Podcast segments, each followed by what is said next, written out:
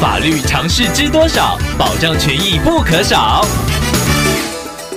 欢迎收听《法律知多少》时间，我们请到台湾瑞银法律事务所律师郑瑞伦来为您解答法律上的疑惑。各位听众朋友，大家好，我是郑瑞伦律师。郑律师您好，听众朋友李科透过官网留言板想要请问您，他的爷爷前阵子过世了，听众的爸爸和几位叔叔要办理继承，其中一位叔叔要代办继承手续，因此向听众的父亲索取全户户籍成本。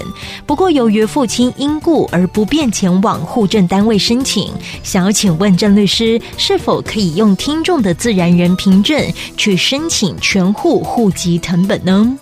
听众朋友，您的问题需要逐一分开来看。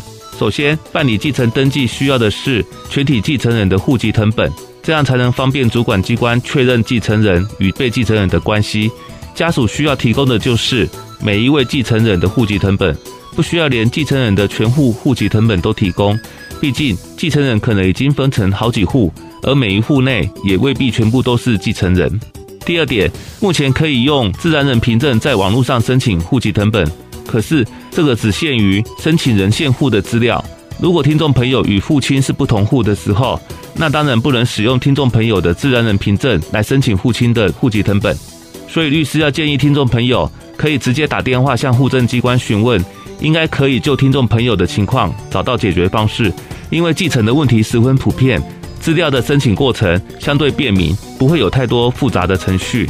以上希望律师的回答可以帮助到听众朋友，谢谢。法律知多少？小小常识不可少，让您生活没烦恼。